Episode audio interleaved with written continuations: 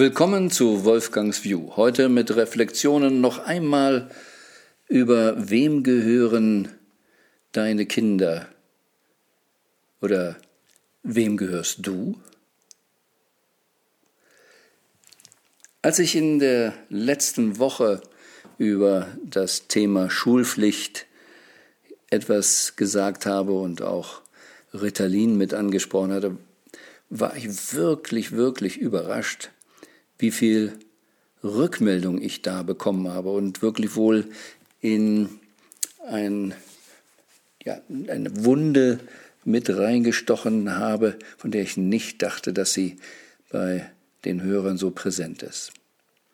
Viele haben geschildert, was abgeht, was ihren Kindern passiert, ähm, auch welche Prozesse verloren wurden und wie wenig man als Eltern im klassischen System Einfluss nehmen darf. Nun, es gibt verschiedene Schulen, die anders agieren und wo diese Ritalin-Problematik nicht so existent ist. Aber sie ist vielleicht nicht um die Ecke, die Schule. Und dort, wo es eine gibt, gibt es oft Wartelisten über Jahre.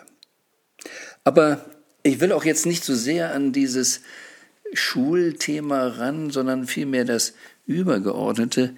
Wieso kann es so sein in einer Demokratie, dass der Bürger oder die Meinung des Bürgers so wenig zählt?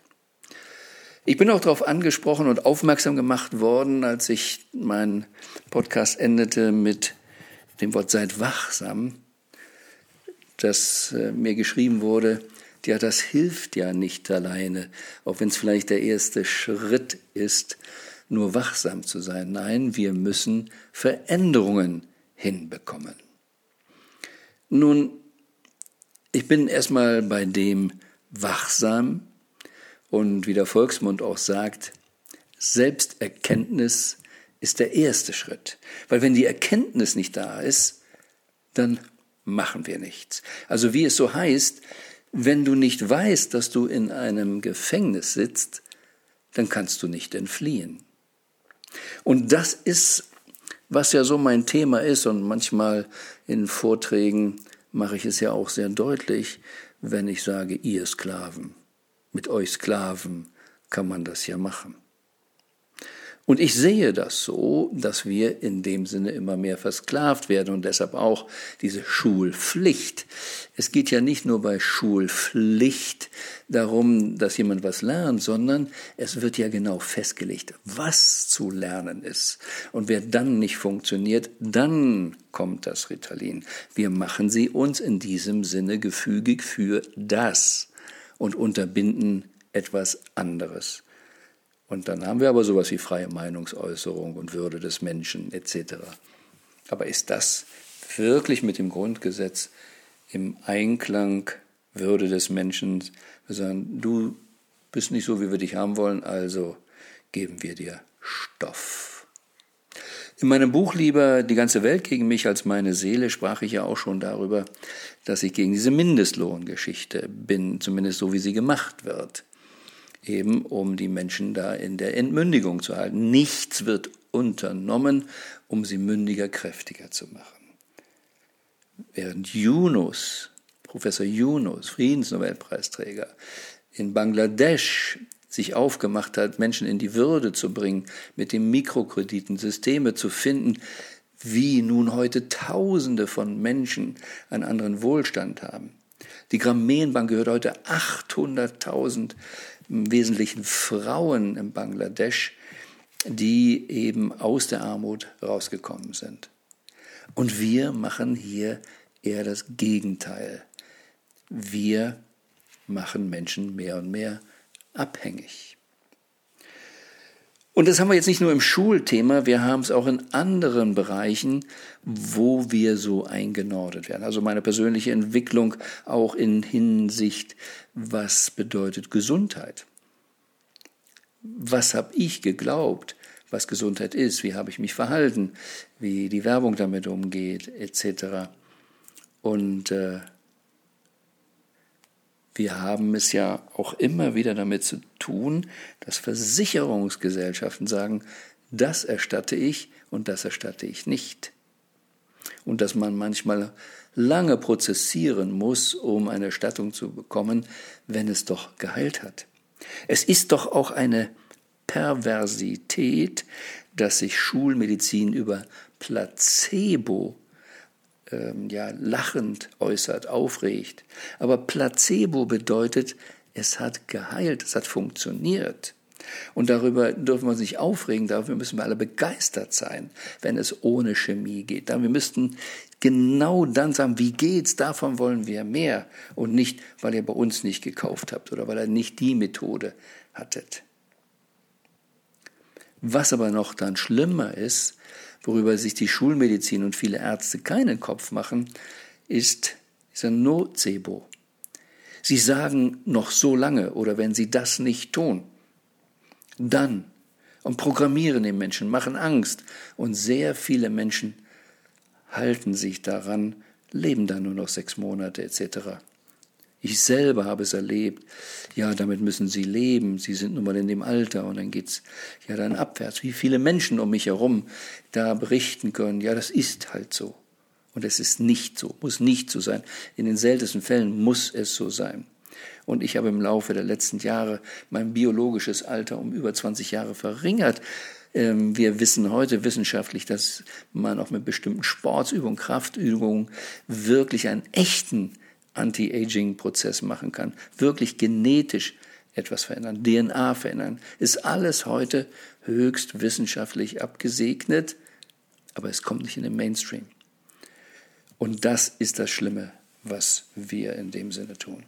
Ich habe, was ähm, Drohung betrifft, so mal ganz faktisch erlebt. Mein Vater kam ins Krankenhaus wegen einer irgendwie akuten Geschichte.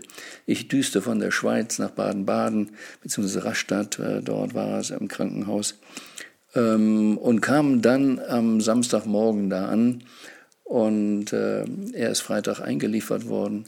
Ähm, keiner hatte ihn besser richtig untersucht ähm, und äh, hofften, dass ein Arzt vorbeikommt. Es kam kein Arzt vorbei. Ähm, und äh, er fühlte sich aber schon wieder besser. Und dann hieß es, na ja, am Montag gibt es vielleicht Untersuchung. Ja, warum soll er dann Samstag und Sonntag im Krankenhaus sein? Und da haben wir gesagt, ne, wir gehen jetzt. Und dann große Aufregung von der Oberschwester, von Schwestern, das geht nicht. Ähm, und dann müssen sie ein Formular unterschreiben, dass sie gegen ärztlichen Rat das Krankenhaus verlassen. Nun, zum Glück war ich dabei und äh, mein Vater, der ja nicht dann in dem besten Zustand war, hat mich dann vorgeschickt, ähm, sagst du, du bist jetzt mein Anwalt, ähm, weil ich das nun mal ausgeübt habe, hier, diese Anwaltstätigkeit. Aber das kann auch ein gesunder Menschenverstand. Wie kann man gegen ärztlichen Rat ein Krankenhaus verlassen, wenn man überhaupt keinen Arzt getroffen hat, wenn der gar nicht vorbeischaut, der gar nicht da ist? Und deshalb habe ich die Hälfte des Zettels durchgestrichen, deutlich raufgestrichen. Es ist überhaupt hier gar kein Arzt aufgetaucht. Und dann passiert aber dann später dann noch was eben, dass sie dann auf der Abrechnung eben dann auch noch sehen, dass, was weiß ich, ähm, wenn der Privatpatient da, Vater war Beamter, dass es eben auch dann noch Ärzte gibt, die was in Rechnung stellen, obwohl sie eigentlich gar nicht da waren. Das ist ein System, wo es eben nicht um Menschen geht. Ich habe gerade gestern am Flughafen Hamburg etwas erlebt. Ähm, da stand vor mir am Schalter ein älteres Ehepaar ähm, und sie auf Krücken und konnte nur sich äh, schwer vorwärts bewegen und er stöhnte, weil er tiefes Asthma hatte. Und es ging um einen Rollstuhl. Und die diskutierten schon eine ganze Weile, warum kein Rollstuhl da ist. Angeblich hat das Reisebüro einen Fehler gemacht und das nicht richtig angemeldet. Aber dann diskutiert man da ewig, ob die das formal richtig gemacht hätten. Und man kann es sehen, dass die kaum gehen können. Und dann kriegen die ein Gate wegen ihres Fluges, das ganz weit weg ist. Und dann sagt man, gehen Sie irgendwie hin, kommen Sie dahin, keiner hilft. Und ähm, da ist eben kein Wagen frei, kein Rollstuhl frei. Das ist jetzt alles ausgesourced ans Rote Kreuz und das sind Ehrenamtliche. Also klingt so. Und ich fragte dann auch, ah, macht sich der Flughafen das einfach und preiswerter, dass ausgesourced wird? Und dann ist man gar nicht mehr zuständig. Aber kein Bemühen, diesen Menschen zu helfen. Später habe ich gesehen, dass es doch tatsächlich auch noch vom Flughafen Hamburg solche Elektrowagen gibt, die wir alle kennen, die hin und her fahren und Menschen transportieren. Aber man hat, ich konnte da sehen, es ging nicht darum, den Menschen zu helfen, sondern es wurde nur diskutiert. Das Reisebüro hat einen Fehler gemacht, sie müssen schwarz auf weiß haben. Es wurden nur diese Formalien diskutiert. Gott, in welcher Welt sind wir da gelandet? Also, wenn ich Wachsamkeit sage, dann meine ich, seid wachsam, seht das erstmal wie wir hier behandelt werden, wie wir eingenordet werden, was Schräges passiert. Am Flughafen mir auch. Ich frage, soll ich vor der Maschine den Gürtel abnehmen? Wie Sie wollen. Die sagen, ich will, was will die Maschine? Darf ich Ihnen nicht sagen. Das war in Zürich am Flughafen und das war in, no, das war nicht Zürich, ich bin von Frankfurt ausgeflogen. Zürich habe ich das noch nicht erlebt, aber in Frankfurt und in Hamburg, wir dürfen Ihnen nicht sagen. Und dann muss man sich dann hinterher eben sagen, nehmen Sie den Gürtel ab, dann müssen wir das nochmal machen und das nochmal. Was für eine verrückte Welt. Es geht hier um wirklich um falsche Rechte. Leben wir in einer Demokratie? Was bedeutet eigentlich Demokratie? Wie ist das alles entstanden? Ähm, der Prinz von Liechtenstein hat ein sehr schönes Buch geschrieben, dass die Unternehmens, äh, dass das, die Nation ein Serviceunternehmen für die Menschen sein soll. Und was braucht es eigentlich? Sind die Menschen alle zu dumm, über ihre eigenen Dinge zu entscheiden? Die Einführung der Demokratie ist als eine sogenannte Analphabetendemokratie entstanden. Ja, da konnten noch nicht alle lesen und schreiben und deshalb haben wir nicht nur wegen des langsamen Abgebens von Rechten oft die Oberhäuser und die Unterhäuser aber heute könnten die meisten Menschen lesen und schreiben. Und es ist nicht pervers. Wir erwarten davon, dass sie die Hypothek selber machen, das alles möglich an Häusern bauen, den Beruf machen. Aber sie dürfen über viele Dinge gar nicht abstimmen. Das muss, wie im letzten Podcast gesagt, ja, die Politik machen und dann machen sie eben die kuriosen Entscheidungen. Nahrung. Wann lernen wir wirklich zu verstehen, was unser Körper braucht?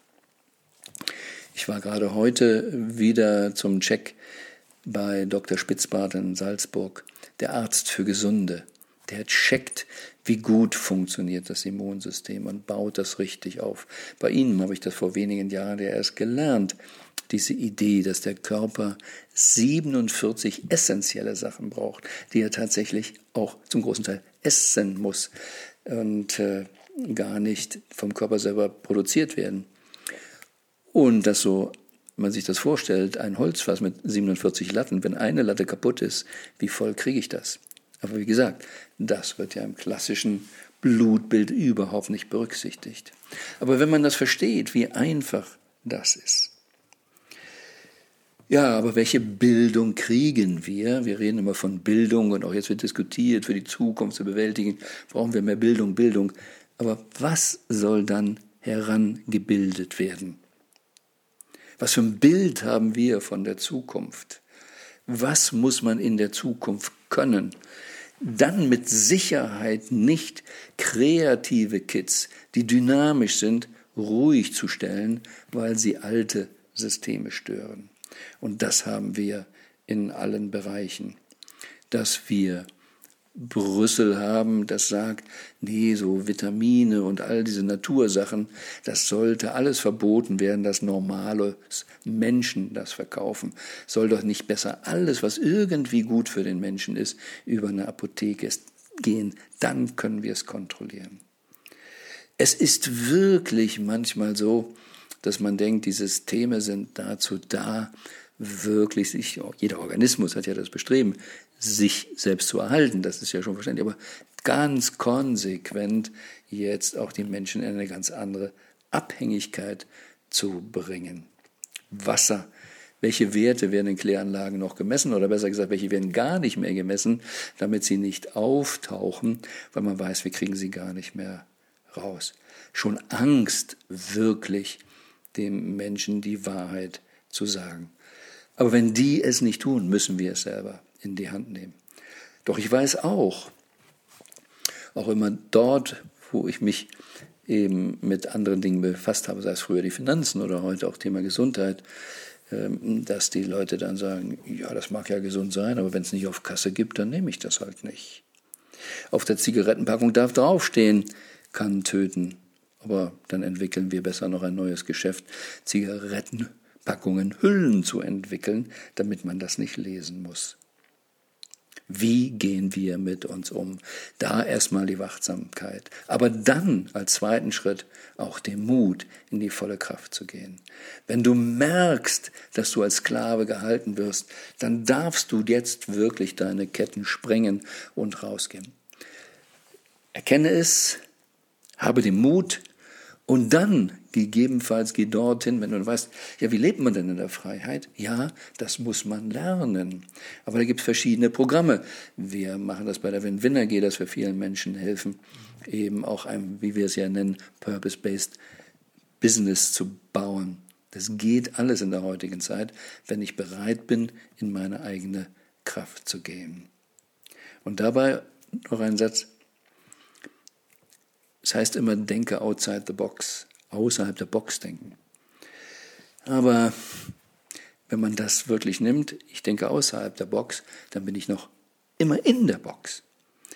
Und deshalb habe ich eine Zeit lang empfohlen, mach die Box kaputt und nutze das Material für etwas Besseres. Aber wenn wir ganz ehrlich sind, es gibt keine Box. Sie ist in unserem Kopf, ist unsere Denke. Wir ist Angst geprägt oder was auch immer, welche Glaubenssätze wir haben. Und deshalb auch die Frage vom Anfang, wem gehörst du? Ja, ich rede auch viel vom Kaiserland. Wir haben noch morphogenetische Felder. Du gehörst dem Kaiser. Obrigkeit. Es gibt keine Obrigkeit. Kein Mensch ist Ober da, sondern wir haben unterschiedliche Aufgaben, wir haben unterschiedliche Funktionen. Aber dieses Feld ist noch da. Aber wem du garantiert gehörst, ist deinen Glaubenssätzen, deinen Paradigmen. In dem Moment, in dem du glaubst, hier ist die Box, in dem du glaubst, so geht es und nicht anders, wenn du die Realität nur so sehen willst, dann bist du in deinem eigenen Gefängnis. Und dann sind die Glaubenssätze dein Boss. Und das ist der Grund, warum es bisher auch kaum geschafft hat, ein Land mal langfristig top zu sein. Ähm, und vieles immer auf und runter geht, weil wenn alles gut geht, dann verteidigen wir es. Aber die Welt dreht sich weiter, es wird was Neues entwickelt und dann wird es wieder woanders entwickelt. Und da schießt dann etwas hoch. Und was hat das iPhone oder die Computertechnologie in den letzten Jahren unsere Welt verändert? Also prüfe mal, wem gehörst du und stelle dir die Frage, was dir wirklich, wirklich wichtig ist. Das ist ein schöner Satz von Dr. Demartini. Wenn du deine Zeit nicht mit hoher Priorität selbst füllst, füllt sie jemand anders. Und schau, wie du die Zeit wirklich füllst. Bist du wirklich an tiefer Zufriedenheit und Glück interessiert oder oberflächliche Betäubung, Spaßgesellschaft, wie wir so sagen? Also sind dir deine Kinder? Ist dir deine Seele? Ist dir dein Körper, deine Gesundheit wirklich, wirklich wichtig? Hat das hohe Priorität? Oder geht es darum, deinen Glaubenssätzen zu gefallen? Was sollen die Nachbarn von dir denken? Was ihre Glaubenssätze sind?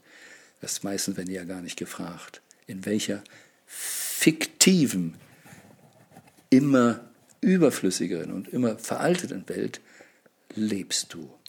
Wem gehörst du? Deinen Paradigmen, dir selbst oder in diesem Kontext der Zukunft? Ich wünsche dir, dass du selbstbestimmt bist, dass du den Mut hast, dein volles, wahres Ich zu leben. Businessmöglichkeiten gibt es in der Connected Welt, wie wir sie heute haben, für alles. Wir leben in einer Zeit, wo jeder seinem wahren Ich entsprechend auch wirtschaftlich so leben kann, wer will. Aber das Wichtigste ist, dass wir achtsam sind, wachsam sind. Welche Paradigmen reichen, reiten mich, mit denen ich noch hörig bin, an die ich glaube? Denn wir sehen nicht mit den Augen, sondern wir sehen nur das, was unsere Glaubenssätze zulassen. Also von daher ist es für viele von uns besser, wir glauben mal an was anderes. Zum Beispiel an den Titel eines meiner Bücher, Das Beste kommt noch. Und du bist genug und du darfst es auch empfangen. Wolfgang Sonnenburg.